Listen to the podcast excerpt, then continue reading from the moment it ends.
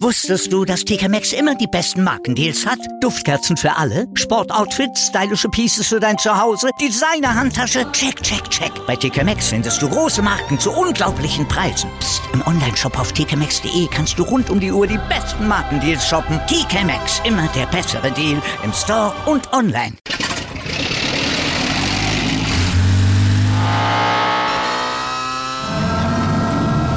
Von 0 auf 100. Aral feiert 100 Jahre mit über 100.000 Gewinnen. Zum Beispiel ein Jahr frei tanken. Jetzt ein Dankeschön, rubbellos zu jedem Einkauf. Alle Infos auf aral.de. Aral, alles super.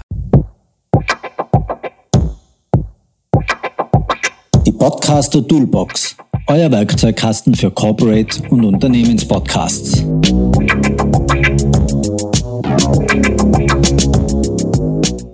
Herzlich willkommen zur ersten Ausgabe der Podcaster Toolbox Special Edition. Mein Name ist Sascha Lodurna, ich bin Co-Founder von 2 hoch 2, einer Podcast-Agentur aus Wien und in dieser Serie wollen wir in unregelmäßigen Abständen Expertinnen und Experten zu podcast-relevanten Themen zu Wort kommen lassen. Den Anfang machen heute Bia Eck und Damian Dukic von Contentfish. Die beiden sind echte Profis, wenn es darum geht, guten Content zu erzeugen und zu vermarkten. Das Interview führe ich gemeinsam mit meiner Geschäftspartnerin Dagmar Bachrich und wir entführen euch hier und heute sehr in die Tiefen dieses speziellen Segments aus dem Marketing. Quasi ein Pro-Seminar für Content Marketing zum Nachhören. Wir freuen uns auf ein baldiges Wiederhören bei der klassischen Podcaster Toolbox und wünschen euch nun viel Vergnügen beim Hören dieser Ausgabe. Ja, wir begrüßen heute recht herzlich bei uns die Bia und den Damian von Contentfish, ausgewiesene Experten im Bereich Content Marketing, Content Management, Social Media Marketing und damit auch äh, beim Thema Podcast Marketing. Wir freuen uns auf das Gespräch und wir hoffen, dass Sie als Zuhörer ebenfalls einen großen Nutzen daraus zieht. Schön hier zu sein, ja. Danke für die Einladung. Ja, mich freut es auf jeden Fall auch hier zu sein. Ja, herzlichen Dank, Bia und Damian, dass ihr heute zu uns gekommen seid. Ähm, wir haben uns ja zu einem wirklich spannenden Thema kennengelernt vor ein paar Monaten und haben gemeint, äh, ja, da gibt es unglaubliche Synergien, nämlich nicht nur für uns, wie wir an Projekten gemeinsam arbeiten können, sondern auch in der Beratung von unseren Kunden, nämlich die Verheiratung von B2B-Podcasts mit wirklich gutem Content und Content Marketing. Ja, warum Content Marketing und Podcasts. Was ist da interessant? Warum sollte es strategisch aufgesetzt werden und auch systematisch geplant werden? Ja, dann fange ich auf jeden Fall mal an. Äh, schön hier zu sein, Sascha und Dagmar. Uns hat es auch sehr gefreut, äh, dass wir uns kennengelernt haben und dass wir jetzt ein bisschen gemeinsame Sache machen. Ähm, wir sind mittlerweile zusammen insgesamt seit 20 Jahren im Content Marketing und es ist eine unserer größten Erfahrungen oder wichtigsten Erfahrungen auch, ähm, dass hier Strategie sich immer auszahlt. Zum einen bedeutet es, äh, dass etwas sehr ähm, systematisch aufgesetzt wird. Das bedeutet eine hohe Effizienz in den äh, Unternehmensprozessen. Und es bedeutet aber auch, ein Marketing zu machen, das auf gewisse Weise messbar gemacht wird. Und deswegen auch beim Podcast, was auch ein Content äh, auf seine Art ist, genauso wie Texte oder Video oder Infografiken etc. ist einfach sehr wichtig, strategisch, systematisch und mit einem ganz klaren Ziel heranzugehen. Wie gelingt denn das wirklich gut, dass man sagt, man setzt eine Strategie auf. Das ist schon mal eine große Hürde, die man im Unternehmen machen muss und nehmen muss. Aber sie dann auch natürlich in die Unternehmensprozesse, in die bestehenden zu integrieren. Was ist da eure Erfahrung? Ganz wichtig dabei sehen wir immer, dass es ähm, im ganzen Unternehmen irgendwo eine Art von Offenheit gibt, sich diesen Strategien zu öffnen äh, oder diese Strategien umzusetzen. Nehmen wir beispielsweise ähm, Inbound-Marketing als ein Teil von Content-Marketing. Ähm, wenn nur die kleine Marketinggruppe oder die Marketingabteilung sich denkt, ah, das ist toll, das wollen wir umsetzen, davon sind wir überzeugt, der Rest des Unternehmens davon aber entweder nichts weiß oder davon nicht überzeugt ist, dann wird es für die Marketingabteilung unglaublich schwierig, das umzusetzen. Also Voraussetzung ist immer, Es muss irgendwo im Unternehmen, bei der Geschäftsführung, beim Betrieb, äh, Vertrieb, bei der Buchhaltung, im Grunde überall muss es in irgendeiner Weise ankommen und dann funktioniert's. Und ähm, bei der Erarbeitung und Umsetzung äh, von diesen äh, Content-Strategien achten wir deswegen auch darauf, dass so viele wie möglich aus dem Unternehmen mit dabei sind. Also in Redaktionssitzungen beispielsweise sitzen nicht nur die Marketingleute, sondern da sitzen auch Experten, da sitzt vielleicht jemand aus dem Vertrieb, da sitzt jemand, äh, der Customer Support macht. Also dass einfach viele Meinungen hinzukommen, denn am Ende geht es darum, die Zielgruppe zu erreichen. Und je mehr Einblicke man in die Zielgruppe bekommt, desto besser. Könnte es dann passieren, dass ihr in ein Unternehmen kommt, die wollen eigentlich nur ein ganz kleines Podcast-Projekt machen. Ja, so, ja, das ist ja nett, das gehört jetzt, das ist jetzt das Neue, was wir tun müssen. Und dann kommt das große, wow, was brauchen wir da noch alles noch dazu, weil wir haben es ja bis jetzt nicht ordentlich erledigt. Gibt es das oft für euch? Mm, ich glaube, das gibt es sogar sehr, sehr oft. Es ist am Anfang immer dieses, ah ja, cool, wir machen das jetzt mal. Und haben wir da irgendjemand, der vielleicht zehn Stunden die Woche dafür Zeit hat? Super, okay, der oder diejenige kann sich dann so mal darum kümmern und bitte mit geringem Budget und so wenig Aufwand wie möglich und am besten in drei Monaten soll alles stehen. Und das, die Erwartung, damit, ja, werden wir schon ab und an konfrontiert. Das Erwachen ist dann immer ganz nett. Ähm, wir versuchen es dann entsprechend auch aufzufangen und einfach aber auch von vornherein transparent zu machen. Es wird so nicht funktionieren. Also wahrscheinlich kennt ihr das auch, oder?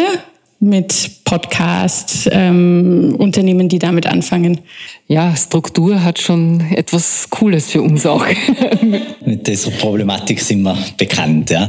Aber da würde mich jetzt eh gleich interessieren, wie, weil du jetzt auch, äh, darauf angesprochen hast, dieses Ganze, also transparent, aber eben auch dann mit einem Zeitplan zu versehen quasi. Äh, wie, wie lang muss man jetzt eigentlich rechnen, damit so eine, eine Strategie wenn ich sie tatsächlich umsetze, was, von dem wir jetzt ausgehen wollen, auch greift und, und Erfolg zeigt und äh, Ergebnis bringt. Das ist eine Lernkurve grundsätzlich. Also es hängt immer ein bisschen auch von den Kunden oder vom Kunden eben ab und von den Leuten, wie stark sie eben involviert sind und wie sehr sie für dieses Thema sich auch fortbilden möchten. Weil das ist ein Lernprozess, den wir mit den Kunden eben beidseitig durchgehen. Der Kunde lernt einerseits eben kennen, wie kann er hochwertigen Content systematisch und strategisch kontinuierlich auch produzieren oder produzieren lassen. Und wir begleiten eben diese Kunden dabei. Und das dauert in der Regel zwischen einem Monat und drei Monaten, bis einmal eine Kampagne in sich steht. Das hängt dann aber auch immer davon ab, wie groß setzt man eine Kampagne an. Es gibt kleine Kampagnen, es gibt aber auch größere, umfangreichere Kampagnen. Das heißt, wenn man jetzt äh, eine Beispielkampagne mit drei Artikeln und einem Download, das wäre eine kleine Inbound-Kampagne, dann kann man das einmal probeweise so umsetzen. Wenn man das Ganze umfangreicher machen möchte, mit einem Podcast, vielleicht mit Videos noch hinzu, dann dauert das natürlich ein bisschen länger. Wollen wir vielleicht einmal für Hörerinnen und Hörer, die jetzt in dem ganzen Bereich noch nicht so affin sind und nicht die großen Marketing-Profis sind, einmal erklären zum Beispiel, was Inbound heißt und äh, welche Dinge ihr da sonst noch macht, damit wir mal diese Begrifflichkeiten auch geklärt haben? Genau, also Inbound-Marketing, im Grunde genommen hat sich das Kaufverhalten von den Konsumenten und Konsumentinnen in den letzten Jahren einfach stark verändert. Egal, ob wir heutzutage einen Bäcker aufsuchen oder nach irgendeiner Lösung, die halt in meinem Unternehmen äh, halt, oder ein Problem, das ich in meinem Unternehmen halt gerade habe, ich suche nach einer Lösung meistens einmal im ersten Schritt online. Ja. Inbound Marketing beschäftigt sich genau damit, diese User, diese Kunden mit ihren Problemen schon in einer sehr frühen Phase ihrer Buyers Journey abzuholen, um sie dann letzten Endes zu ihrer Lösung auch zu führen. Im B2B-Bereich dauert eine Buyers Journey zwischen sechs und neun Monaten, je nachdem, wie groß das Unternehmen eben ist. Und Inbound Marketing versucht eben, diese Leute schon relativ früh in diesem, in diesem ähm, Prozess abzuholen, die ersten Fragen schon einmal beantworten zu können und den Kunden Informationen an die Hand zu geben, die ihnen einen Kauf dann letzten Endes erleichtern. Also zusammenfassend könnte man das so erklären, ich versuche den einen potenziellen Kunden möglichst früh auf mein Unternehmen oder auf mein Produkt aufmerksam zu machen, dass wenn er dann die Kaufentscheidung trifft, auch meine Dienstleistung, mein Produkt kauft. Das auf jeden Fall zum einen. Zum anderen ähm, geht es beim Inbound sehr stark darum, äh, diese Personen eigentlich in jedem Stadium abzuholen. A, das sehr früh, wie du äh, gesagt hast, Damian, und B, aber auch ähm, über die oder entlang dieser kompletten Buyers Journey immer wieder ähm, da zu sein und immer wieder irgendwo eine Art Hilfe, Entscheidungshilfe, Ratgeber ähm, darzustellen. Und so etwas zu schaffen, damit der eine wird auf mein Unternehmen aufmerksam, äh, wenn er noch gar nicht weiß, was er braucht. Der nächste wird darauf aufmerksam, wenn er schon weiß, was er braucht, aber noch nicht so richtig weiß, an wen soll er sich jetzt wenden, wo findet er die Informationen etc. Und der dritte kennt aber vielleicht meine Marke schon und finde dann trotzdem sofort die Informationen und ist schon kurz vor der Kaufentscheidung und wird genau in dem Moment abgeholt. Und das versucht man mit Inbound Marketing. Das heißt, eine kontinuierliche Content-Produktion ist da natürlich unabdingbar. Das wäre eine, der eine Teil der Frage. Und der andere Teil wäre, wie können dann B2B oder B2C-Podcasts hier, welche Rolle spielen sie hier? Mm, ich glaube, sie können A in jeder Phase sehr wichtig sein. In der Awareness-Phase schaffen sie auf jeden Fall viel Aufmerksamkeit. Sie sind ein sehr, sehr schönes äh, Medium, das man im Grunde immer und überall hören kann. Also ob ich jetzt beim Kochen bin oder vielleicht äh, im Urlaub am Strand liege und einfach mal Zeit habe, mir etwas anzuhören, was mich interessiert. Also in der Awareness-Phase super. Auch in der Decision-Phase oder Consideration-Phase, wenn ich einfach ähm, schon irgendwo genau weiß, was ich möchte, aber mich vielleicht noch nicht ganz entschieden habe, bei wem ich das jetzt in Anspruch nehmen möchte. Auch da ähm, finde ich, dass Podcast ein unglaubliches Vertrauen schaffen kann in eine Marke, in ein Unternehmen, weil ich etwas von dem Unternehmen bekomme, was eigentlich nur für mich gemacht ist. Weil in der Regel ist ja ein Podcast nicht zum Verkaufen gedacht, sondern es gibt mir Einblicke, Informationen, Hintergründe, es bespaßt mich vielleicht auch auf eine Art. Es macht mir meine Zeit einfach schöner. Und deswegen glaube ich, dass ähm, Podcast sich komplett über den kompletten Inbound-Prozess super anbietet. Sowohl für B2B als auch für B2C. Seht ihr das eigentlich anders? Also, weil wir, die Pia hat jetzt vorgenommen, vorweggenommen, dass sie sagt, ja, in Podcasts Dinge zu verkaufen, funktioniert nicht so gut. Ihr seid aber eigentlich die Experten im Podcast-Marketing, deswegen denke ich mal, eignen sich Podcasts gut, um wirklich Produkte auch tatsächlich zu verkaufen? Oder ist es eher in anderen Phasen besser, mit Podcasts zu arbeiten? Also ich glaube, dass es das Podcast nicht das Medium ist, um, um einen plumpen oder direkten Verkauf anzuleiern.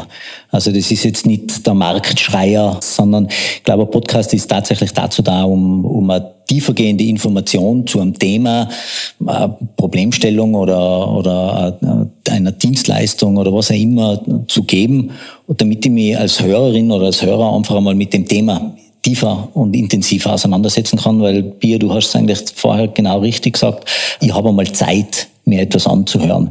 Und wenn ich mich entscheide, 30 Minuten zu investieren, äh, um mich mit einem Thema zu befassen und äh, ganz egal, um was es da geht, dann will ich eine Information, die mir einen Nutzen bringt und da will ich nicht äh, 20 Minuten von der halben Stunde davon hören, äh, wie toll das Produkt XY von der Firma Z ist.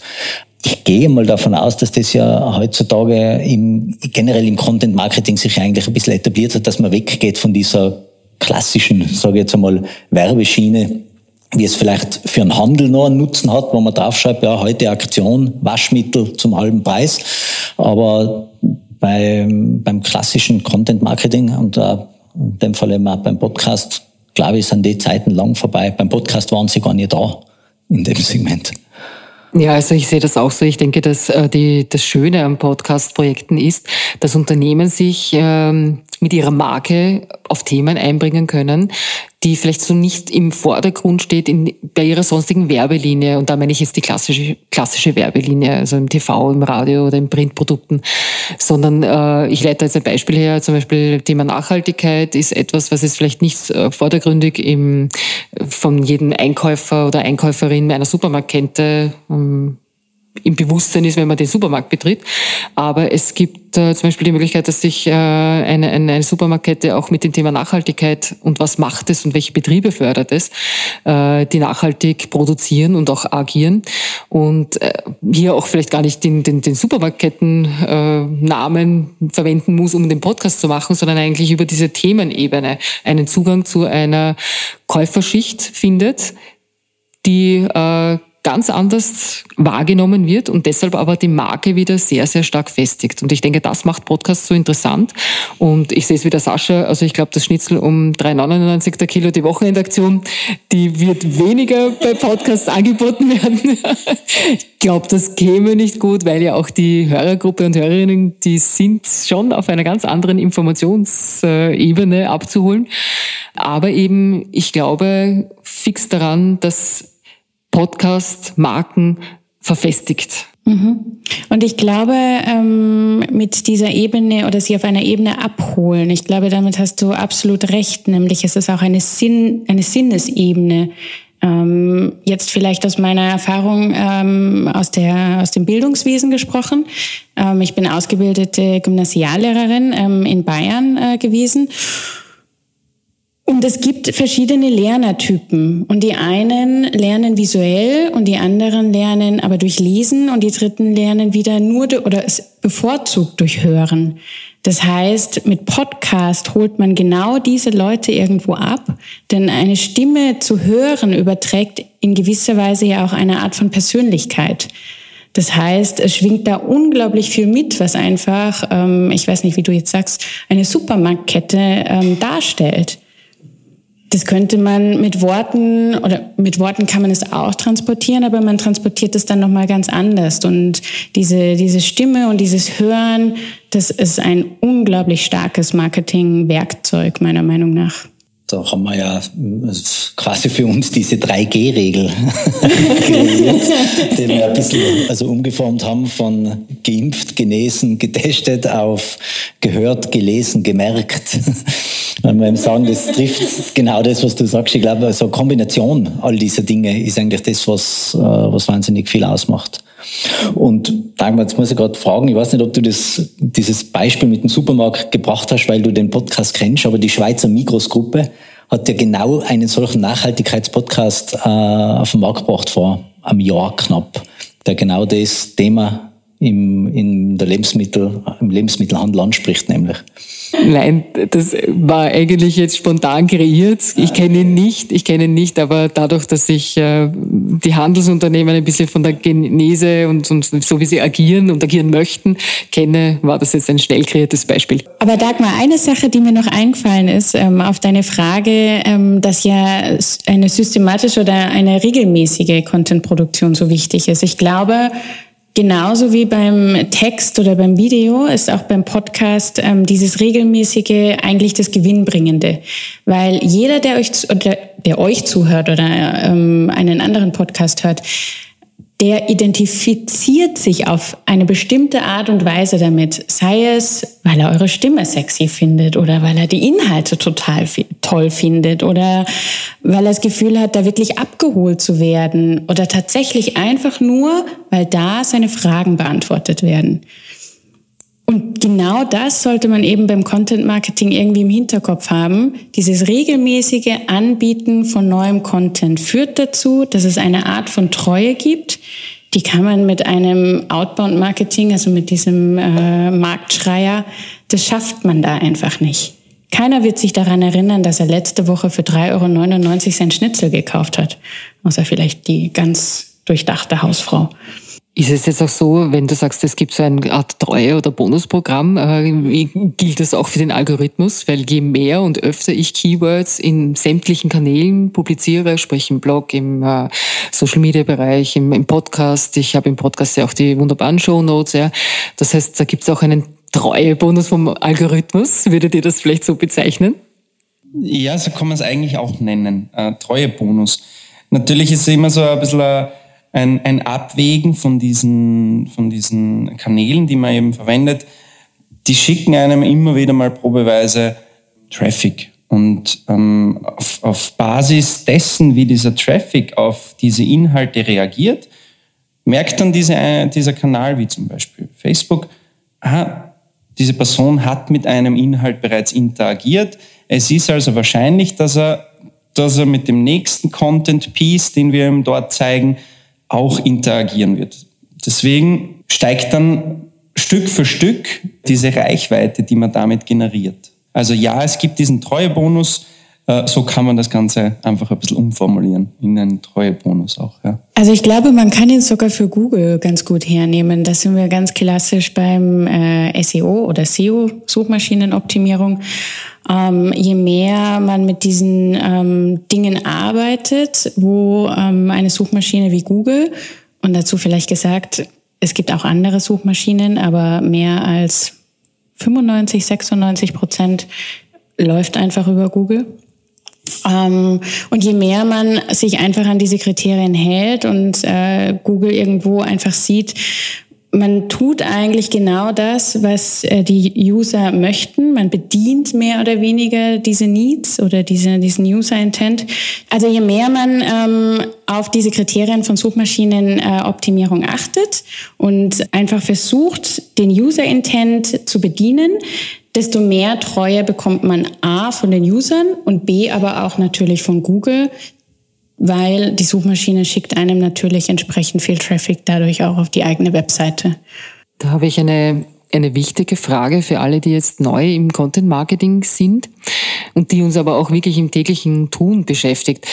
Ähm, jetzt wissen wir, es gibt eine Art Treuebonus seitens äh, Google, sämtliche Algorithmen, der uns da quasi ausgestellt wird, wenn wir brav Content Marketing betreiben. Stellt euch das nicht vor eine Herausforderung, dass man sagt, ja, okay, wie wisst ihr, ihr müsst alle Keywords, die ihr braucht zu eurem Unternehmen, packt das rein in sämtliche Blogs, Newsletter, Website-Veröffentlichungen, Podcasts, Shownotes und so weiter. Und kann das dann nicht passieren, dass der Text dann irgendwie sozusagen vollkommen Keyword gespickt ist, aber eigentlich so gar nicht mehr interessant ist für eine Zielgruppe? Da müsst ihr wahrscheinlich ansetzen. Wie, wie tut ihr da im täglichen Gebrauch? Oder mhm. auch in der Beratung eurer Kunden? Absolut. Also um ganz ehrlich zu sein, ich habe immer wieder den Moment, wo ich mir denke, wow, ich bin der perfekte Sklave von Google geworden. Agiere ich eigentlich noch eigenständig? In diese Nische rutscht man schnell mal rein, aber am Ende geht es eigentlich mehr darum, sich davon auch in gewisser Weise zu befreien und den User hinter Google zu sehen, weil eigentlich steht ja Google ähm, so, oder als eine Art Verbindung zwischen uns und unseren Kunden. Und Google muss nutzbar gemacht werden. Wir dürfen uns also nicht in die Sklaverei von Google begeben, sondern wir müssen uns überlegen, was ist der User Intent? Was möchten die Kunden? Wonach suchen sie? Das heißt, wir nutzen eigentlich Google nur, um unser Ziel zu erreichen. Und Google nutzt natürlich auch uns in gewisser Weise, um das Internet irgendwo nutzbar zu machen. Aber gerade ähm, jetzt am Beispiel von Texten, ja, natürlich gibt es bestimmte Suchmaschinenoptimierungsansätze ähm, und wir befolgen die bis zu einem gewissen Maß. Aber im Zentrum des Ganzen steht immer der Text, beziehungsweise immer das, womit der Leser Spaß haben soll, was er gerne lesen soll, wo er wiederkommt.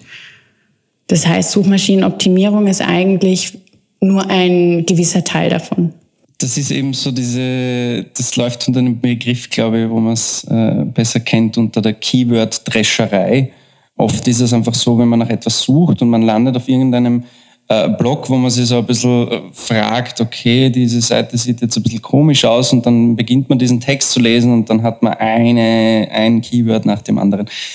Wir sehen das eher aus der Story-Sicht und versuchen unsere Geschichten eben spannend zu gestalten und so zu journalistisch auch so aufzubereiten, diese Themen, dass sie wirklich einen Mehrwert für den Leser auch haben.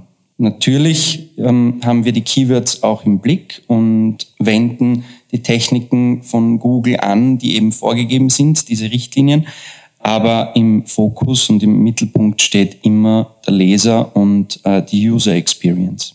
Wie schaut das jetzt aus, wenn ich mir das jetzt so durchdenke, die ganzen Plattformen, auf denen man dieses ganze Social Media Marketing auch macht oder ähm, das, also alles, was auf äh, SEO abzielt, im Endeffekt sind das alles Plattformen, die ja versuchen, Geld zu verdienen. Und Geld verdienen sie eigentlich mit Werbung. Habe ich mit, mit gutem Content alleine eigentlich überhaupt eine Chance gegenüber bezahltem Content äh, trotzdem gefunden zu werden? Oder muss man eigentlich sagen, eine gewisse Summe an Geld in die Hand zu nehmen, ist unabdingbar, wenn ich in den Weiten des Netzes noch gefunden werden will?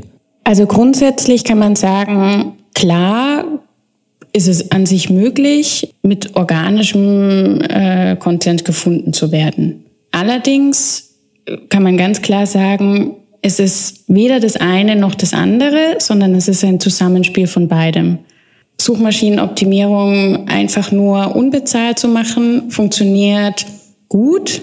Es funktioniert aber besser, wenn man auf bezahlte Werbung setzt und es beides schön miteinander verbindet. Nur auf bezahlte Werbung zu setzen funktioniert auch nicht gut, wenn es keine organischen Zugriffe gibt. Also ich würde sagen, es ist ein Zusammenspiel. Wir sind eigentlich der Meinung, dass, dass man über den, den hochwertigen Content, den man produziert und published, sehr gut eine organische Reichweite erreichen kann. Ja, und wenn man jetzt äh, ein, ein Social, eine Social-Media-Plattform wie zum Beispiel Facebook nimmt, dann äh, kann man das in den ersten Monaten sehr gut sehen, dass man mit, einem, mit einer organischen Reichweite und einem hochwertigen Content, mit dem die User interagieren, sehr gut die Reichweite Stück für Stück auch immer erhöhen kann. Schneller geht's dann natürlich, wenn man, so wie die Pia jetzt eben gerade vorhin gesagt hat, wenn man dann die, die guten Content Pieces, die organisch bereits gut funktionieren, wenn man die dann noch zusätzlich mit einem Budget ähm, befeuert. Ja. So weiß man dann, ah, jetzt habe ich einen, einen organischen Post, der hat organisch äh, ging er viral. Viral bedeutet, ich erreiche mehr Personen, als ich eigentlich Follower habe. Dann spricht man eigentlich von einem viralen Posting. Und wenn ich so einen Post bei meinen Content Pieces einfach sehe, dann kann ich im Nachhinein noch immer hergehen und sagen, okay, jetzt, äh, jetzt bewerben wir diesen einzelnen Post noch zusätzlich und steigern diese Reichweite. Ja. Das kann dann unter Umständen sein, dass manche Personen diesen Post zweimal sehen, aber im Grunde genommen macht das ja auch nichts. Wie kann ich das eigentlich als, als Laie, sage ich jetzt einmal, was ja die meisten von uns in dem ganzen Segment sein, generell einschätzen, äh, ob, ob mein, mein Posting, ob meine Kampagne oder, oder die Dinge, die ich zum Beispiel auf LinkedIn online stelle, ob das jetzt erfolgreich ist oder, oder nicht, weil, okay, dann siege ich, ich sage jetzt einfach eine Hausnummer, ja, da hat man 500 Views gehabt vielleicht oder so irgendwas. Was sagt sowas aus? Wie aussagekräftig ist das für mich, für das Posting als solches oder einfach für den Erfolg der Kampagne? Ich bin eigentlich ein Fan von der Entmystifizierung von diesen ganzen komplexen Aggregationssoftware und dann gibt's äh, Reportings mit 100.000 KPIs und man kann alles äh, gegenrechnen. Im letzten Endes muss man sich auf eine einzelne Metrik muss man das runterbrechen und das ist die Engagement Rate. Und die Engagement Rate sagt aus, von den Personen, die meinen Post gesehen haben, wie viele von, von diesen Personen haben damit interagiert. Und da sollte man anstreben, also wenn man 5% Engagement Rate hat, dann spürt man das eigentlich schon mit. Im Grunde genommen ab 5%, alles was drüber ist, da kann man wirklich sagen, das, das sind erfolgreiche Zahlen. Und wenn man das auf diese eine KPI runterbricht, dann hat man sehr wenig Zeit, die man mit Reporting und mit Analysen und mit alles verbringt, sondern man bricht es wirklich runter und sagt, wie war die Engagement Rate von jedem einzelnen Post. Und nach dem bewerte ich, ob ein Post gut war oder nicht gut war.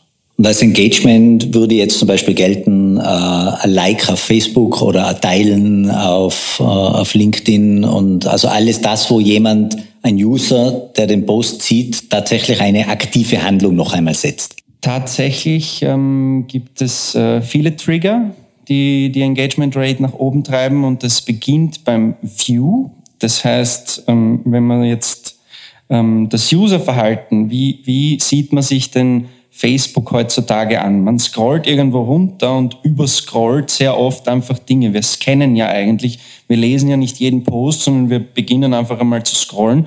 Und das, wo wir glauben, dass uns das interessiert, dort bleiben wir mal stehen. Das heißt, diese, das ist für Facebook ist das bereits die erste Interaktion, der View. Und diese Interaktionen sind unterschiedlich stark gewichtet. Ein View ist schon mal was Gutes. Die Person ist äh, in ihrer Timeline bei unserem Post stehen geblieben und hat sich den zumindest angesehen. Ja? Weil es macht ja mehr aus, wenn sich die Person ein Foto dann 15 Sekunden anschaut oder nur zwei Sekunden.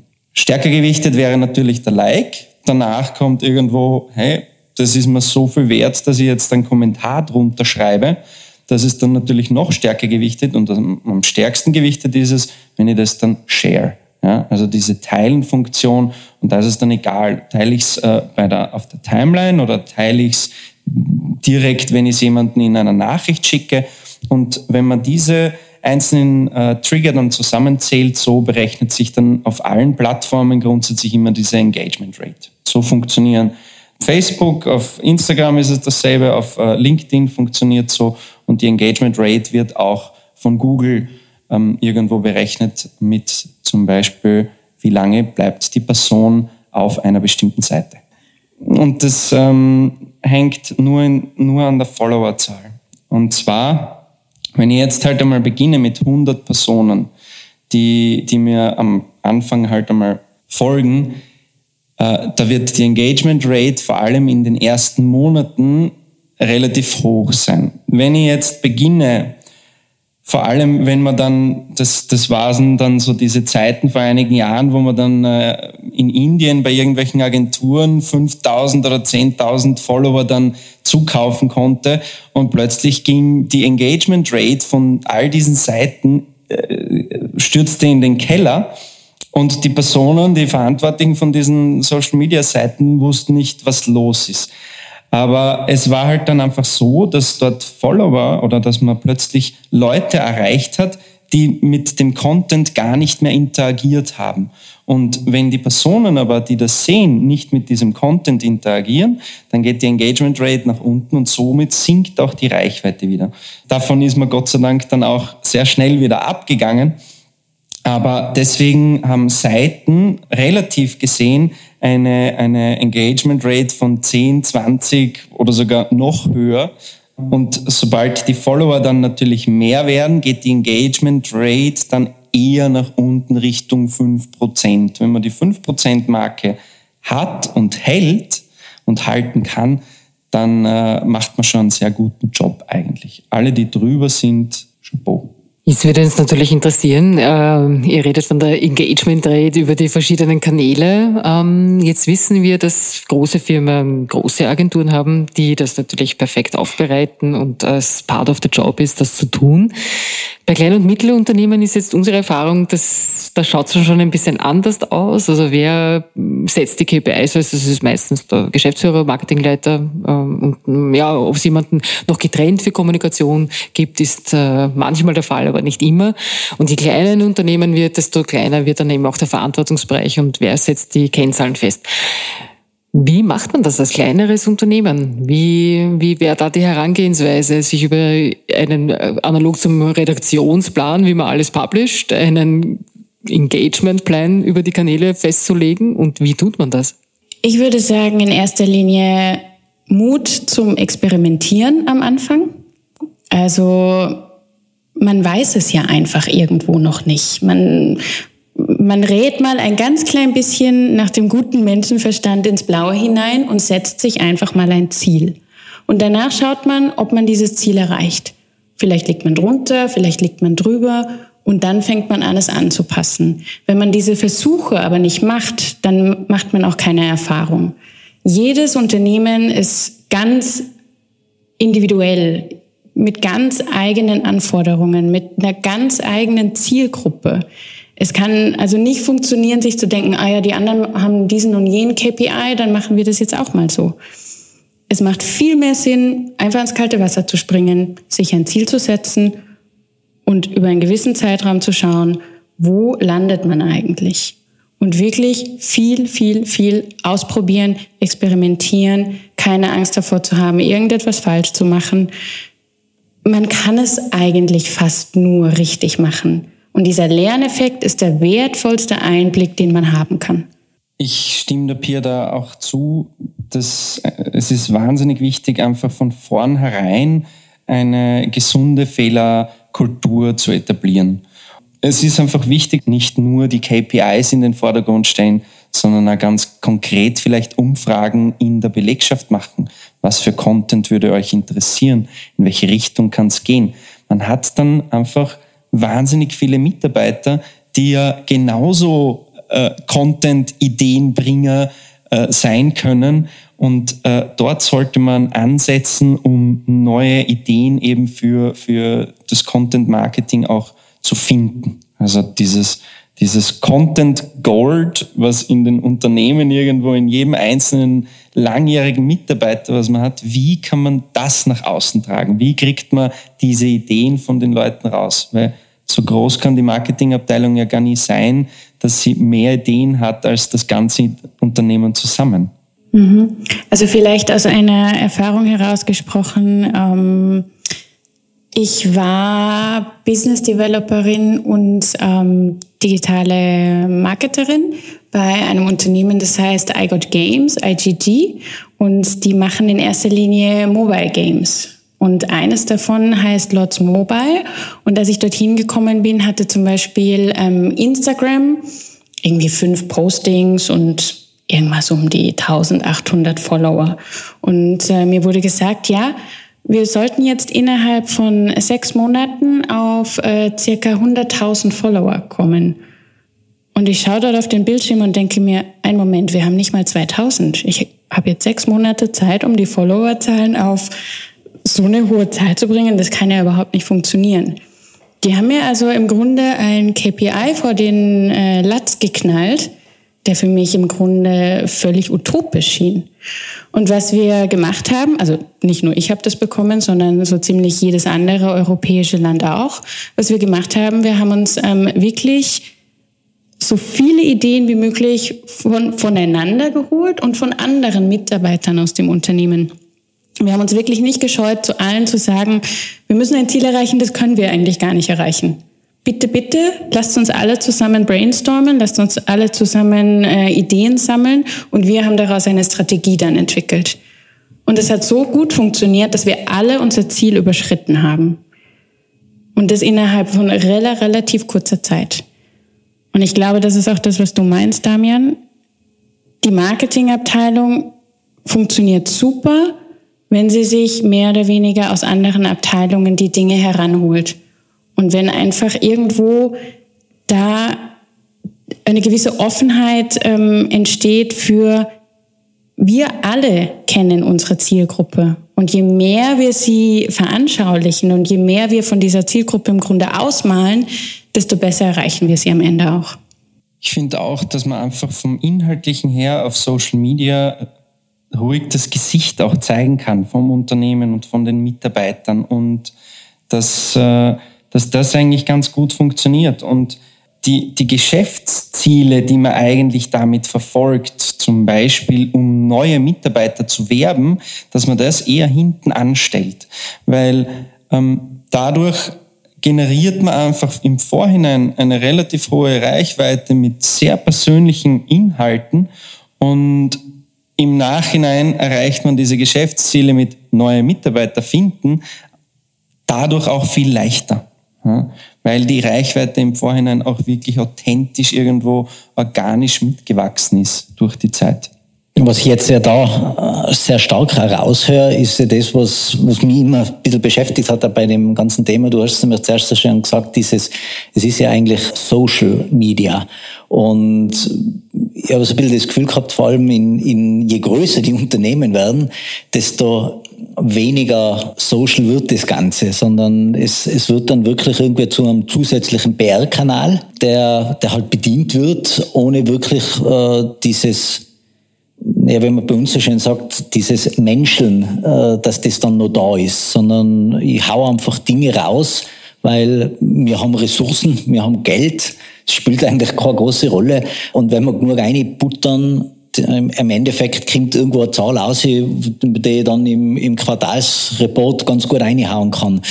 Haben da eigentlich kleine und mittlere Unternehmen einen, einen Vorteil, wenn sie, wenn sie sowas erkennen und, und dann auch richtig ausspielen? Ich glaube, was der Vorteil, den kleine und mittlere, mittelgroße Unternehmen äh, oft haben, ist, dass die ihre Story noch kennen. Die kennen ihre Geschichte noch und tragen sie alle irgendwo noch ein bisschen im Herzen. Und das merkt man auch bei ihren Postings. Das merkt man bei ihrer Kommunikation nach außen. Je größer das Unternehmen wird, und das ist ja irgendwo auch nachvollziehbar, desto mehr geht diese Story oftmals ein bisschen verloren. Genau aus dem Grund. Da ist mittlerweile unglaublich viel Budget. Man kann also irgendwie mal tun. Man kennt teilweise schon die Leute auf dem Gang vielleicht nicht mehr oder im Treppenhaus. Wie, was also verbindet uns noch miteinander? Und diese Story geht gerade bei größeren einfach oder rutscht ein bisschen in den Hintergrund. Und dann, wie du, wie du es ähm, vielleicht genau richtig empfindest, Sascha, man hat so ein bisschen das Gefühl, uh, die sind ein bisschen aalglatt. Man, man, sie sind nicht mehr wirklich griffig, sie menscheln nicht mehr, sondern sie machen es halt irgendwo ein bisschen so nach, ja, so macht man das halt und äh, das funktioniert ja schon auch und wir bekommen unsere Likes und wir bekommen unsere Kommentare genau diese Unternehmen haben, glaube ich, ähm, oder die großen Unternehmen hätten einen Vorteil, wenn sie zurück zu ihrer Story finden würden. Und die kleinen und mittelgroßen, die sollten das eigentlich noch viel mehr ausschlachten. Und da sind natürlich Podcasts und Content Marketing wundervolle Partner. Ich habe jetzt noch eine Frage zu dem vorigen Bereich, weil ich weiß, dass da von den Gesprächen, die ich führe mit Freunden, Unternehmern, da wirklich die größten Probleme äh, liegen. Ich muss nochmal zurück switchen zum Engagement-Faktor oder der Engagement Rate. Ja. Wie macht es jemand, der Social Media Manager ist, Managerin in einem Unternehmen, den Engagement-Faktor zu tracken? Ja, Google Analytics ist uns, glaube ich, allen bekannt. Wie funktioniert das auf den Kanälen LinkedIn, Facebook, Instagram? Wie würdest du das aufsetzen oder wie beratet ihr diese Personen? Ich glaube einmal grundsätzlich wäre es am besten, sie kommen zu euch und ihr entwickelt das vielleicht gemeinsam. Aber was habt ihr da für einen Tipp? Wie kann man sich das vorstellen? Wie kann man das überhaupt einmal eine Idee davon bekommen, dass man diese, dieses Engagement der unterschiedlichen Usergruppen einfängt? Und äh, eben, wir haben vorher schon gesagt, Zahlen gehören verglichen, ja, dass man mal anfängt und dann kann man nach Monaten vergleichen, ob das Ganze sinnvoll und vor allem erfolgreich war? Also die Business-Funktionen von diesen einzelnen Plattformen beinhalten meistens schon diese Auswertung, wo die Engagement Rate ja auch eingesehen werden kann.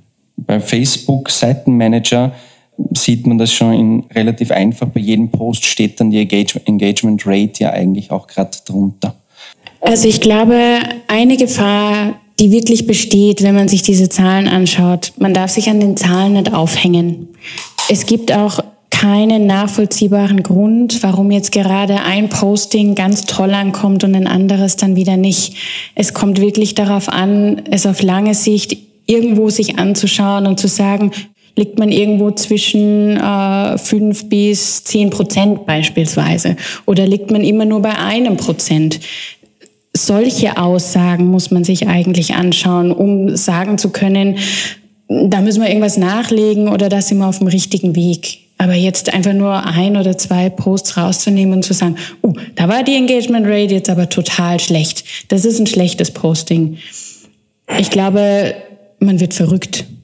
Und das ist jetzt immer interessant, das wollte ich nämlich eher noch fragen, ob's, ob man das irgendwie verifizieren kann, warum es manchmal Postings gibt, die jetzt so gefühlt, zumindest für einen selber, vielleicht auch manchmal durch die Decken schießen und die drei davor und die drei danach sind, sage ich jetzt mal, so lala wie immer. Und man schaut sich das an und denkt sich, ich habe keine Idee, warum. Vielleicht findet man das auf orakel.com. Beim Erstellen von Redaktionsplänen und wo man wo man diese Planung für, für mehrere Wochen oder sogar Monate, bei manchen Kunden haben wir das für Monate schon im Voraus geplant, wenn man das dort macht und gemeinsam äh, Ideen kreiert und neue Posts erstellt, dann denkt man sich bei manchen Posts, boah, der Post ist so gut von der Idee her, der, der taugt da allen, die, die daran mitgearbeitet haben. Und dann publisht man das und dann ist das einer der schlechtesten Posts irgendwo von der ganzen Woche. Und andere Posts, von denen man selber gar nicht so überzeugt war, wo man sich dachte, boah, na, der ist eigentlich nicht so gut, aber den posten wir jetzt halt trotzdem, weil er thematisch halt irgendwie passt, gehen dann irgendwo durch die Decke. Wir haben irgendwann einmal aufgegeben, an, an das, das zu ergründen und haben es halt einfach hingenommen als äh, Gott, äh, es ist halt einfach so, weil ähm, die Posts müssen halt den, den, den Leuten gefallen, die da draußen halt sind und nicht nur uns. Ja. Natürlich müssen sie uns auch gefallen, aber es muss vor allem den Leuten äh, gefallen, die, die uns folgen. Also vielleicht auch, um kurz aus dem Nähkästchen zu plaudern, aus unserem eigenen digitalen Marketing. Ich erstelle manchmal mit voller Begeisterung irgendeinen Post und denke mir, das ist die coolste Idee ever und setze da auch wirklich richtig viel Zeit rein und feile an dem Text und denke mir, ja, der wird total super. Ja, Danach kommt ein bisschen das Erwachen und ich merke, naja, vielleicht war er dann doch nicht so toll. Schau trotzdem immer wieder rein und der Damian haut mir dann öfter mal auf die Finger und sagt, stopp, hör auf, deine Postings immer so nachzuverfolgen. Es wird, was es wird. Einmal draußen und dann ist es halt draußen. Also es geht wirklich darum, eher den langfristigen Blick mal von oben irgendwo aus der Vogelperspektive draufzuschauen und ein bisschen zu schauen, wo bewegt man sich eigentlich so ein bisschen als Quintessenz, was ich jetzt so heraushöre, ist dann eigentlich im Endeffekt, so wie du vorher gesagt hast, man kann eigentlich gar nichts falsch machen, außer man macht nichts. Mhm. Also es ist besser, regelmäßig irgendwas zu tun, als gar nichts zu machen. Kann man das einmal so als, als eine Art Grundregel im, im Social Media Marketing oder im, im Content Marketing generell sagen? Also das ist eben dieses, diese Thematik mit diesem Algorithmus, weil dieser Algorithmus von den Plattformen, der merkt, ah, da tut sich etwas und der, da kommen ständig neue Inhalte und die Leute interagieren mit diesen Inhalten, also zeige ich das immer mehr Menschen. Somit befeuert man diesen Algorithmus oder der Algorithmus lernt daraus, ah, diese Inhalte kann ich immer mehr und mehr Leuten auch zeigen, weil da hochwertige Inhalte gezeigt werden. Und wenn man das natürlich nicht macht, dann schläft dieser Algorithmus dann irgendwann einmal mit der Zeit auch wieder ein. Ich würde widersprechen ähm, bei der Aussage, besser irgendetwas zu tun als ähm, gar nichts, weil es geht schon darum, ähm, sich ein bisschen zu überlegen, was möchte man tun. Also völlig unstrategisch einfach irgendwas rauszuhauen. Ich weiß nicht, heute die Blümchen und morgen die Bienchen und übermorgen aber die Hauswand zu, abzubilden, macht wenig Sinn. Ähm, es muss schon eine gewisse ähm, Strategie dahinter sein, am Anfang ist sie vielleicht, hey, wir probieren mal ganz viele verschiedene Dinge aus. Danach ist die Strategie vielleicht, hey, wir haben gesehen, fünf dieser Dinge funktionieren voll super, wir vertiefen die. Ähm, ich weiß nicht, wir zeigen Mitarbeiter, stellen wir vor, weil wir haben gemerkt, das ähm, ist etwas, was sich die Leute gerne anschauen. Oder wir setzen vermehrt Video ein, weil das kommt immer gut an, da bekommt man immer viele Views.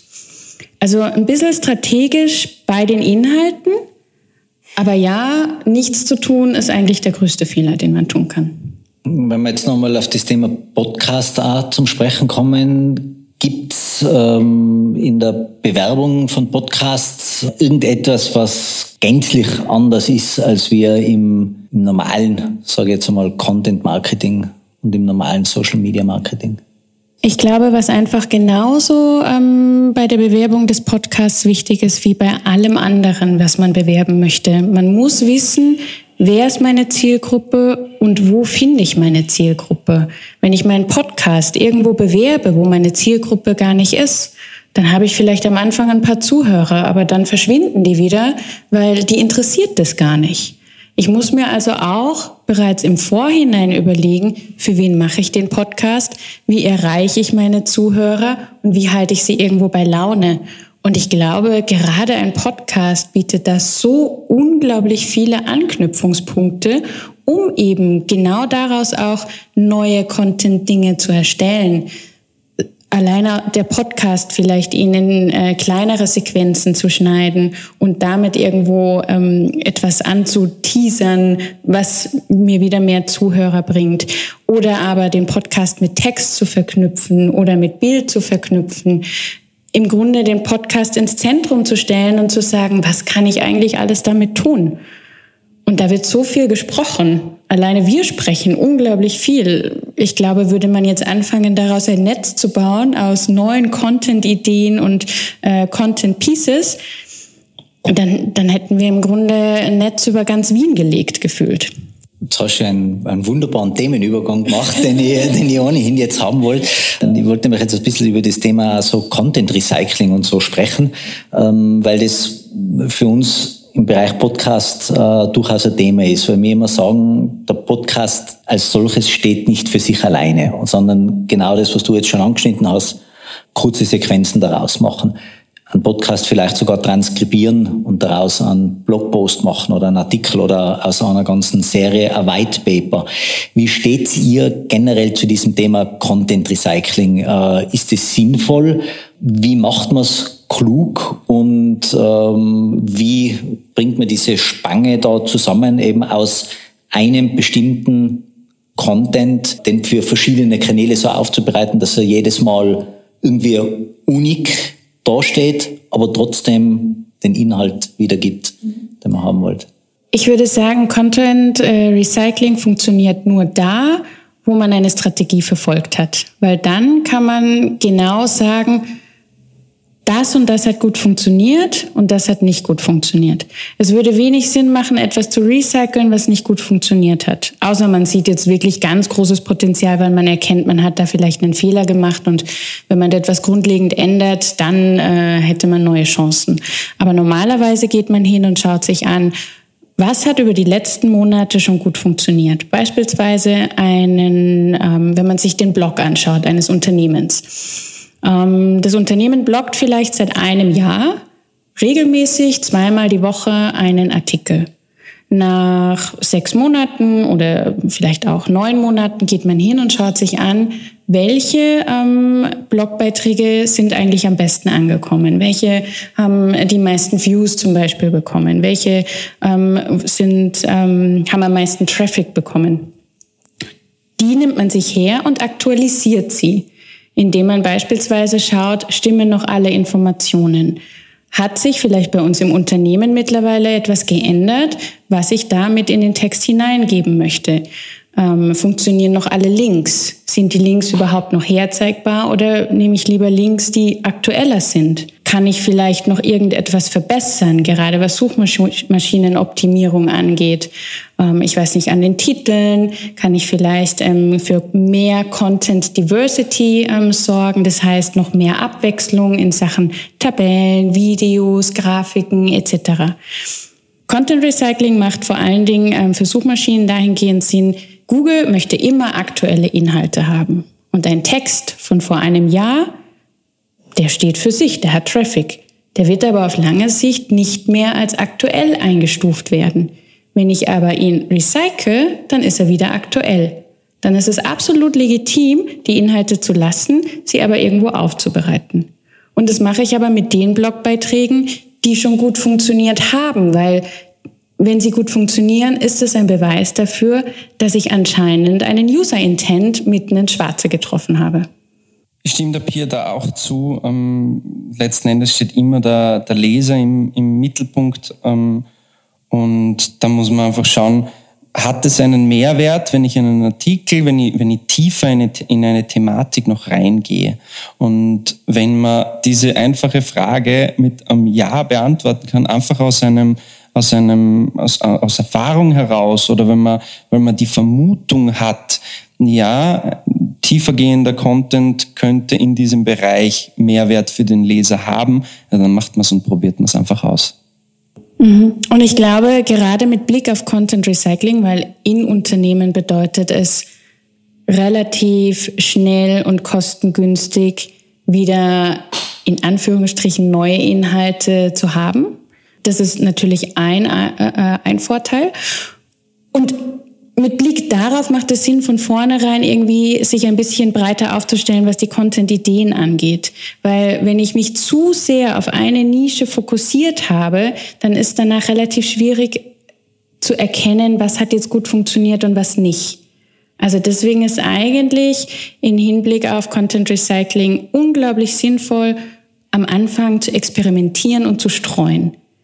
Und dann hinzugehen und genau diese Dinge eben herauszunehmen, sie wieder zu verwerten und sie vielleicht wieder zu streuen.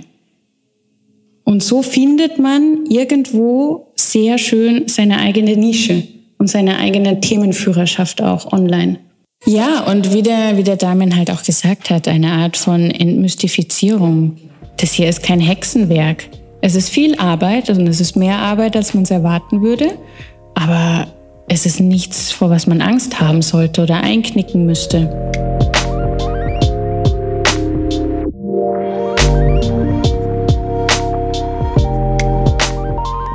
Content Management System.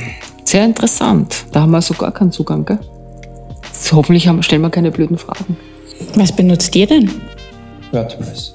Bei Content Management Systemen, also wir verwenden auch WordPress und das ist für Bloggen und für kleine Unternehmen oder wo, wo dann eine Person an, am Content Management oder zwei Personen am Content Management arbeiten. Man kriegt es hin. Ne? Wo es schwieriger wird, ist, äh, wenn dann die Teams einfach wachsen. Und wenn man dann vielleicht sogar unterschiedliche Länder und unterschiedliche Sprachen hat, dann wird WordPress relativ schnell unübersichtlich. Und das kann man dann nur mittels äh, entweder dem Zukauf von, von Plugins eben bewältigen, was das Ganze aber wieder dann für ein Unternehmen einfach äh, wieder ein bisschen unsicherer macht. Ja, weil diese Plugins machen A, die Webseite, das gesamte System einfach ein bisschen langsamer und äh, instabiler hinsichtlich der Security. Und da gibt es jetzt einfach schon ganz andere Content-Management-Systeme, die dann wieder andere Vorteile da haben, die die WordPress halt nicht haben. Um das noch zu vervollständigen, auch mittelgroße oder größere Unternehmen können WordPress benutzen. Es geht eher darum, wie viele Personen haben Zugriff zu dem äh, CMS, also zu dem Content Management System. Und in einem Unternehmen, das vielleicht viele verschiedene Standorte hat oder Tochtergesellschaften, die wieder eigene Marketingabteilungen haben und alle greifen auf das gleiche System zu, da ist die Grenze von WordPress im Grunde erreicht. Eben, es kommt dann auch einfach auf die Größe vom Unternehmen, von den Teams und ähm, auch bei dem, bei dem von der Content-Idee bis hin zum Publishen, wer hat darauf Zugriff und wie ist der Freigabeprozess. Und äh, WordPress ist da einfach limitiert hinsichtlich größeren Teams und macht es, also es wird dann einfach schwer werden, auch ähm, dieses Content Recycling, das wir vorhin angesprochen haben, dass man das auch wirklich im Blick behält. Wenn man da keine richtige Nomenklatur hat von den, von den Artikeln, von den Seiten, von den Postings, dann wird das relativ schnell einfach unübersichtlich. Obwohl das etwas wäre, auch in anderen CMS wird das zur Herausforderung, oder? Mit der Nomenklatur, mit, ähm, mit der Struktur, mit der Organisation. Auch da muss es eine gewisse äh, Abstimmung untereinander geben. Ja, das mit der Nomenklatur ist ein Thema, das wird einfach gerne belächelt. Ja, weil äh, kleine Unternehmen sagen, ja, wozu brauche ich eine Nomenklatur, so eine ausgefeilte, ich benenne das halt einfach mit dem Titel und fertig. Jetzt muss man bedenken, das ist ja immer online und in einem, einem Jahr ist das dann vielleicht nimmer mehr so aktuell und jemand und eine andere Person möchte das in irgendeiner Art und Weise bearbeiten hat man dann eine Versionskontrolle? Wie ist dann der Freigabeprozess? Weil das ist immer online. Es passiert dann einfach relativ schnell und das, das kennt man einfach. Man geht auf irgendeine Seite und da sind einfach die Daten nicht mehr aktuell. Und das beginnt halt irgendwo bei einer Telefonnummer hin zu einer äh, Kontakt, der auf einer Seite irgendwo in, in diesen riesigen Strukturen dann angegeben worden ist, die es nicht mehr, mehr gibt. Ja, und da gibt's äh, Systeme, die das, äh, mit denen man das einfach besser verwalten kann. Jetzt muss sagen, welche Systeme das sind. Ja, es kommt halt immer auf das Unternehmen drauf an und wie, wie das Budget natürlich dann auch ähm, die eine Plattform, die, das eine Content-Management-System, das gibt's nicht. Das ist so, man, man wünscht sich dann natürlich immer die eierlegende Wollmilchsau, aber das, das wird man nicht finden, sondern man muss halt einfach im Vorhinein, was ist das Budget, wer ist involviert in dem Creation-Prozess, wie muss der Freigabeprozess sein und welche Abteilungen haben sonst noch darauf Zugriff. Sind dann Sales-Mitarbeiter in diesen, in diesen Prozess involviert? Haben dann Sales-Mitarbeiter die Möglichkeit, Leads, die über die Webseite reinkommen, dann direkt mit diesen Leads auch in Kontakt zu treten? Oder muss das dann wieder über andere Systeme weitergeleitet werden, per E-Mail an irgendeinen Experten, der zu diesem Bereich dann befragt werden muss? Oder ist es dann doch wieder nur eine generale, äh, generalistische E-Mail-Adresse, die dort angegeben worden ist? Ähm, da, da muss man einfach die, die Prozesse und die Ziele von dem Unternehmen muss man einfach ein bisschen erarbeiten und äh, daraufhin ergibt sich einfach, was das beste System denn in dem Fall dann auch wäre. Darf ich vielleicht für die, für die, also eine Einsteigerfrage dazu stellen? Wenn wir von Content Management Systemen reden, reden wir von unterschiedlichen Kanälen und unterschiedlichen Plattformen. Also das ich möchte es darauf hinaus, wir sind jetzt gleich eingestiegen mit WordPress und es gibt halt unterschiedliche und es gibt nicht die eine Plattform, aber vielleicht wäre es interessant, weil die Leute glauben, in das, was du jetzt gesagt hast, es gibt, es muss ja so, eine, so ein Meta-Ding geben, ja, was man alles regelt. Also sprich, ich habe dann meine Website super und ich kann einen Newsletter und den Blog veröffentlichen, meine sämtlichen Social-Media-Kanäle auch noch, ja. Und da habe ich halt ein Programm wie das Office-Paket von Microsoft und das regelt man alles. Ich glaube, das ist ganz wichtig zu, zu, zu sagen den Hörerinnen und Hörern, sowas gibt's nicht. Ja. Man muss sich wahrscheinlich vorher, oder könnte ich mir jetzt vorstellen, zu überlegen, in welchem Kanal möchte ich was tun und welche Content-Management-Systeme stehen mir dazu zur Verfügung? Da ist eben die Frage, ob man den äh, Best of Breed oder Best of Suite Ansatz verfolgt. Best of Breed ist, ich hole mir das beste E-Mail-Marketing-Programm, ich hole mir das beste äh, Web, die beste Website-Software und ich hole mir die beste Marketing-Automatisierungssoftware. Das können dann drei unterschiedliche Systeme sein. Über Schnittstellen verbindet man das Ganze und dann hat man halt drei Systeme, in die man sich einwählen muss und dann kann man da diese drei Dinge zum Beispiel machen. Ein anderes Ansatz wäre die Best of Suite dieser Best-of-Suite-Ansatz und das ist, wie du schon gesagt hast, so wie es halt Microsoft ein bisschen macht. Da hat man dann einfach ein System, da loggst dich einmal ein und man nutzt ganz unterschiedliche Programme darin. Da gibt es einfach unterschiedliche Anbieter. Also in diesem Bereich gibt es halt Anbieter, die das mittlerweile auch relativ gut umsetzen können. Und wo es für einen Mitarbeiter, für die Mitarbeiter im Unternehmen viel einfacher worden ist, mit dieser Thematik Content Management einfach umzugehen. Ja, weil letzten Endes ist dann immer so die Frage, ja, welche Kanäle, wie du schon richtig gesagt hast, welche Kanäle möchte ich bespielen und wie kann man die, die, die Arbeit für die Mitarbeiter reduzieren. Ja, also HubSpot wäre da ein, ein Beispiel. Es gibt von Salesforce gibt's, äh, eine Marketing-Automatisierungssoftware, die das mittlerweile abdeckt. Ähm, es gibt aber auch andere Anbieter, die das mittlerweile ganz gut nachgemacht haben. Da ist dann immer so ein bisschen die Frage, die Frage des Budgets auch. Und welche Funktionen braucht man dann tatsächlich? Wir sind wieder bei der Struktur und bei der Strategiefrage. Welchen Kanal will ich bedienen? Und wie setze ich Content, mit welchem Content-Management-System setze ich es um? Das heißt, ich brauche Websites, ich muss mir überlegen, wie setze ich es mit WordPress um oder mache ich es mit Typo 3? Genau. Also ich glaube, es kommt ganz stark darauf an, wenn es um die Entscheidung fürs CMS geht, sich die Frage zu stellen, was möchte ich die nächsten fünf Jahre mit meiner Webseite tun? Denn wir haben den Punkt erreicht, wo eine Webseite schon lang nicht mehr nur als Visitenkarte für die Außenkommunikation ähm, agiert, sondern mit den Webseiten kann etwas getan werden. Und da stellt sich die Frage, was möchte ich damit tun? Möchte ich das vor allen Dingen nutzen, um bei Google gefunden zu werden? Dann bin ich mit WordPress vielleicht super bedient, weil das zählt immer noch zu einem der ähm, CMS-Systeme, die genau das am besten erreichen. Oder setze ich die nächsten fünf Jahre darauf, dass ich sage, ich möchte Marketingautomatisierung voll einsetzen und ich möchte vor allen Dingen digitale Leads generieren und möchte dieses Inbound-Marketing fest in meinen Unternehmensstrukturen etablieren. Dann ist man vielleicht mit HubSpot gut bedient, weil da hat man eben diese Best-of-Suite-Variante ähm, und hat alles in einem System alle können gleichzeitig damit arbeiten. Es ist alles gut vernetzt. Und Suchmaschinenoptimierung, wo HubSpot vielleicht ein bisschen hinterherhinkt im Gegensatz zu WordPress, spielt da eine weiter eine wichtige Rolle, aber vielleicht nicht mehr mit der obersten Priorität. Und diese Frage muss man sich als Unternehmen stellen. Was möchte ich mit meiner Webseite tun?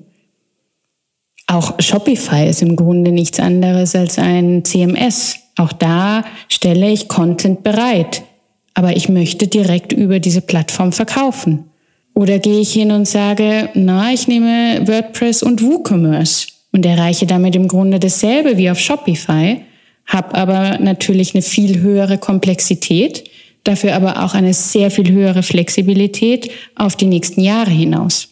Und ich glaube, besonders wenn es ums CMS geht, wäre mein Ansatz immer, mir eine Art von Beratung da einzuholen. Wirklich, es macht absolut Sinn, am Anfang, noch bevor man anfängt, jemanden zu fragen, beziehungsweise mit jemandem eine CMS-Beratung zu machen und gemeinsam einfach zu schauen, was brauche ich eigentlich. Weil eine Umstellung kostet in erster Linie Geld, Zeit und verdammt viele Nerven die Lösungen oder so oder diese Themen, die wir jetzt angesprochen haben, das ist natürlich, klingt schon wieder sehr nach Corporate, sage ich jetzt mal, also nach großen Unternehmen. Wenn ich jetzt an einen kleinen Unternehmer denke, welche Dinge braucht man, um eigentlich vernünftig auch Content Marketing betreiben zu können? Also jetzt gehen wir davon aus, wir haben gesprochen, äh, CMS, in vielleicht WordPress, eine E-Mail-Automatisierungs- oder E-Mail-Software, eine Newsletter-Software, brauche ich noch was, was jetzt, wo, wo man wirklich sagt, okay, das macht Sinn, zum Beispiel irgendein, es gibt Software, die, in der ich schon meine Facebook-Postings und so weiter vorplanen kann oder, oder verschiedene Social-Media-Kanäle schon vorplanen kann und, und äh, gibt es da also ich glaube, Lösungen? Was du jetzt schon genannt hast, sind eigentlich die wichtigsten Dinge, eben dieses CMS, dann ähm, eine Art von E-Mail-Automatisierung, beispielsweise Mailchimp ist so das gängigste, was mit WordPress verbunden wird. Social Media Postings vorplanen. Ich weiß nicht, da gibt's Hootsuite beispielsweise. Ich glaube, da kommt es ein bisschen drauf an, wer wie arbeitet. Also da muss man sich dann eher als einzelner ähm, Social Media Manager die Frage stellen, macht es für mich Sinn, damit zu arbeiten oder nicht? Ich zum Beispiel habe Hootsuite nach zwei Monaten dann wieder gekündigt, weil mir hat es eigentlich gar nichts gebracht. Ich habe einfach gemerkt, es passt nicht zu meiner Arbeitsweise und ich bin zurückgegangen zu diesem etwas schnellen, äh, unstrukturierten ähm, Publishen. Ja, es kommt wirklich auf die Arbeitsweise und eben auf den Mitarbeiter an in den meisten Fällen wird dann der Mitarbeiter schon selber mit diesen Ideen kommen, hey, wir könnten unsere Prozesse so und so verschnellern oder das würde mir die Arbeit erleichtern. Und in den meisten Fällen oder in vielen Fällen sagt dann der Chef oder der Abteilungsleiter oder der direkte Chef von der Person, ja, mach mal. Ja, weil letzten Endes muss, muss die Akzeptanz von, von irgendeiner Software, egal welche es ist, die muss gegeben sein von den Personen, die sie auch nützen. Weil nur, dass der Chef sagt, ja, wir, ich stehe jetzt extrem auf WordPress und wir nutzen nur WordPress, aber er hat ja nichts damit zu tun, der CEO, sondern es sind jetzt seine Mitarbeiter, die mit diesem System arbeiten müssen und die sollten da im Vordergrund irgendwo stehen. Und es sollte zur Arbeitsweise von diesen Personen auch passen, die mit diesen Systemen auch wirklich arbeiten müssen.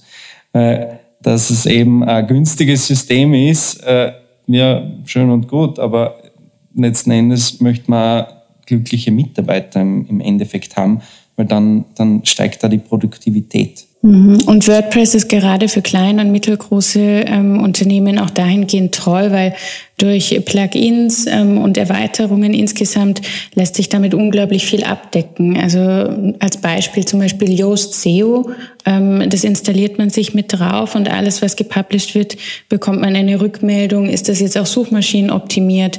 Was habe ich schon gut gemacht? Was müsste ich eigentlich noch verbessern? Obwohl man sich daran dann auch nicht aufhängen muss, gibt es einem doch irgendwo eine gewisse Hilfe.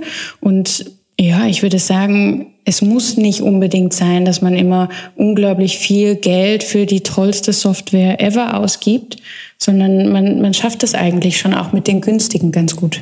Ja, ich denke vor allem kleine Unternehmen werden ja das Problem haben, dass sie sich ja gar nicht so zeitintensiv mit vielen Dingen auseinandersetzen wollen, sondern da geht es ja darum, dass es ähm, quick and dirty, wenn man so schön sagt, äh, genau, eigentlich ist. Genau. Und auch wenn man halt eine Software wie jetzt zum Beispiel HubSpot ähm, implementieren würde, aber das Unternehmen dafür eigentlich gar nicht aufgestellt ist, dann würde es ja diese zwei Mitarbeiter, die sich um so ein Riesensystem kümmern, eigentlich schon wieder überfordern. Und die sind dann vielleicht viel glücklicher damit, etwas äh, recht Intuitives und sehr, sehr benutzerfreundliches wie WordPress zu verwenden, weil das geht schnell, zackig und die erreichen ihre Ziele damit. Es gibt dann auch diese Baukasten-Webseiten. Da ist halt einfach eben die Frage, was ist das Ziel des Unternehmens? Wenn das Ziel ist, hey, wir wollen heute wirklich nur relativ schnell eine Visitenkarte online stellen, das, da, da, da passiert nicht viel, da soll nicht viel Interaktion auch drauf sein, sondern es soll lediglich Kontakt drauf sein. Dann wird man mit, einer, mit so einer Wix-Seite relativ gut bedient sein auch. Das, das hat man in wenigen Stunden eigentlich aufgesetzt und man, man geht online. Wenn man aber wirklich tiefer in diese Materie reingehen möchte und man sagt, okay, na, ich möchte das Thema Content Marketing irgendwo in meine Unternehmensprozesse mit implementieren, dann sollte man eher schauen, welche anderen Plattformen gibt es denn da noch. Ja, weil dann sollte man sich schon ein bisschen ausführlicher damit befassen. Und da haben einfach diese fertigen Baukastensysteme meistens ihre Limitierungen. Und wenn man jetzt zum Beispiel die Thematik SEO äh, verwendet, das geht mit WordPress ganz gut. Das geht mit WordPress sogar sehr gut. Und mit den Baukastensystemen ist es sehr eingeschränkt möglich. Man muss sich da halt wirklich im Vorhinein Gedanken machen, was will man denn nach hinten raus? Will man SEO machen? Will man Marketingautomatisierung machen? Oder äh, sollen meine Social-Media-Kanäle äh, alle gut laufen? Das sind ja alles eigene Kanäle. Und wenn man das und eigene Techniken, die man irgendwo anwenden äh, muss, und da muss man eben abwägen, und sich Ziele setzen. Und das in den meisten Fällen macht es auch wirklich Sinn, das mit den Mitarbeitern gemeinsam zu erarbeiten, was denn äh, deren Ziele auch irgendwo sind. Ihr empfehlt ja Unternehmen, die ihr beratet oder die eure Kunden sind, auch, äh, dass unbedingt eine Kooperation zwischen Marketing, Development und Content Creation stattfinden soll. Warum ist das aus eurer Sicht so wichtig? Weil eigentlich alles Hand in Hand geht.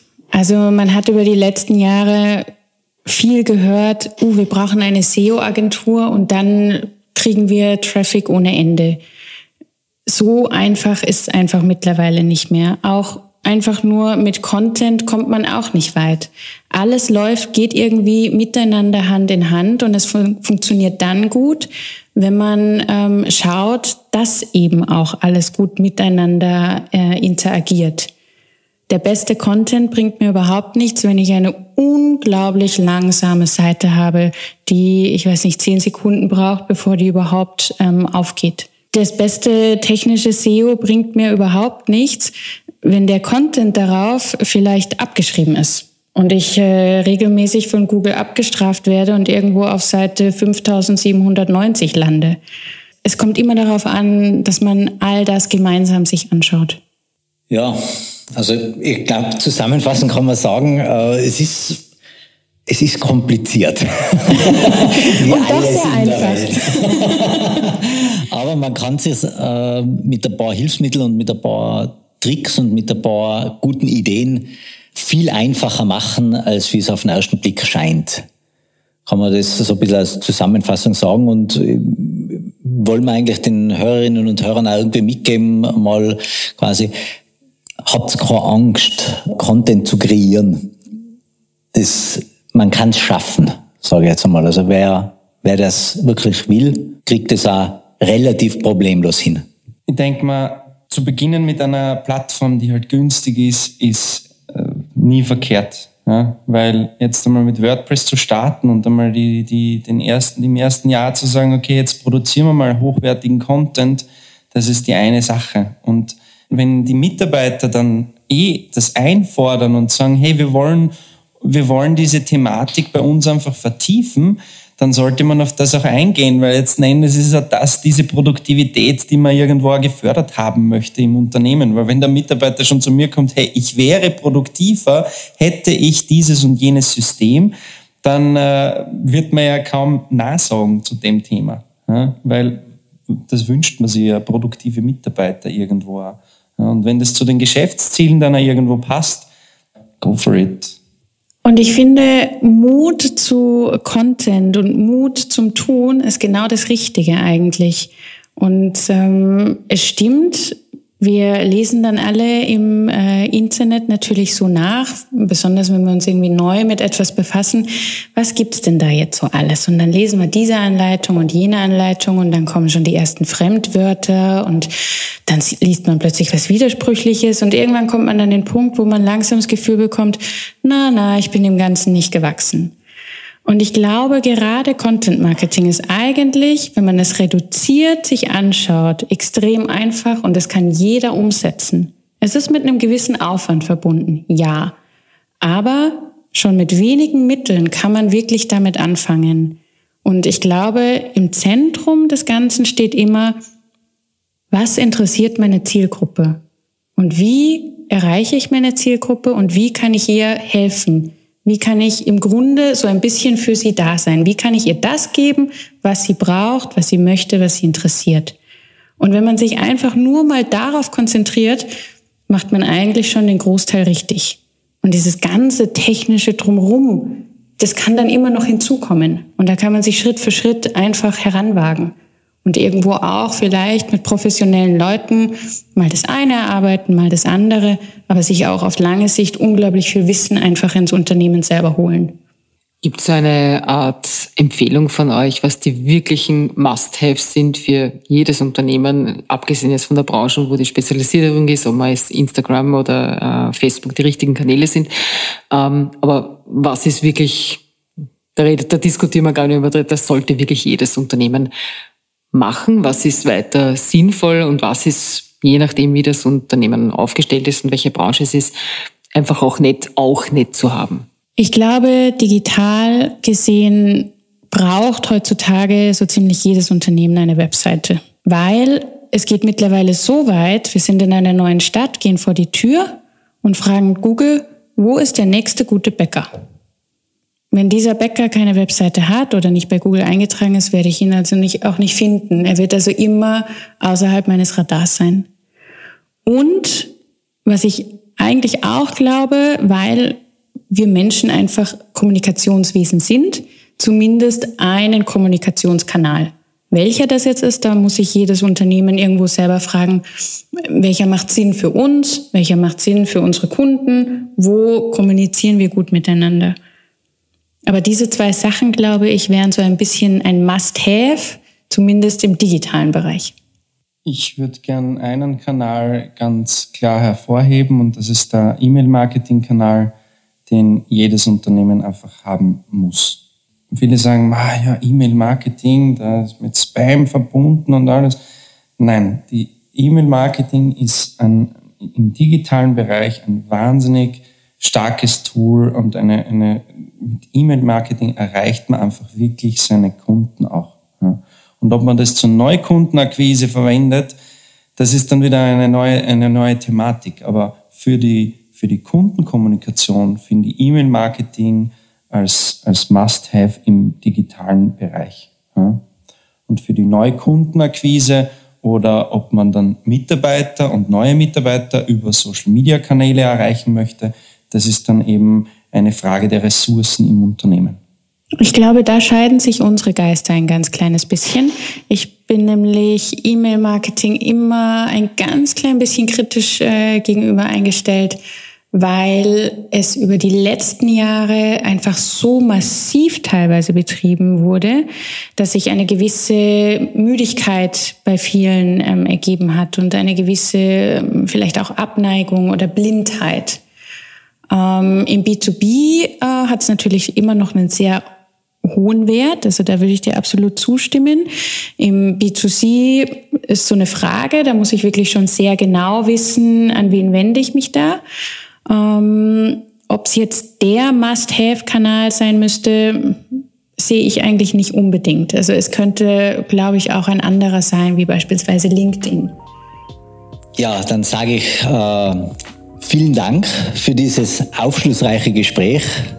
Liebe Bia, lieber Damian, vielen, vielen Dank äh, für diese unglaubliche Fülle an Insights, äh, die ihr uns und unseren Hörerinnen und Hörern jetzt mitgegeben habt.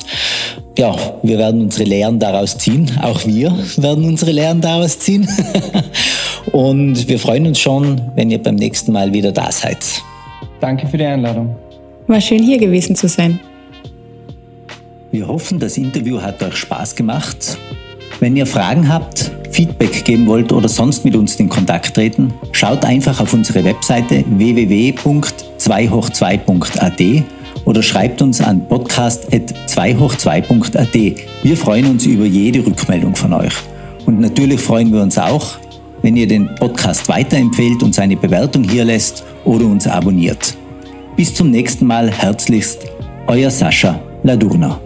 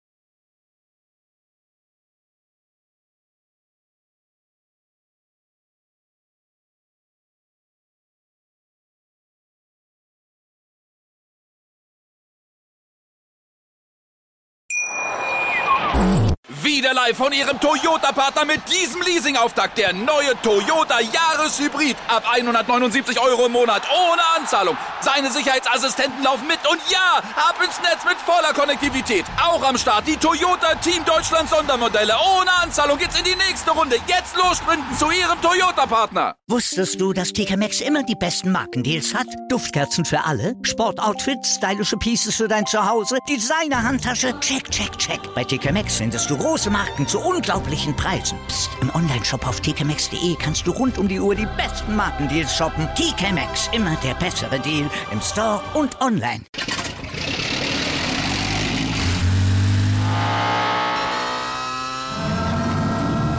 Von 0 auf 100.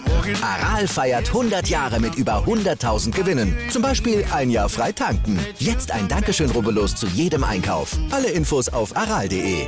Aral, alles super.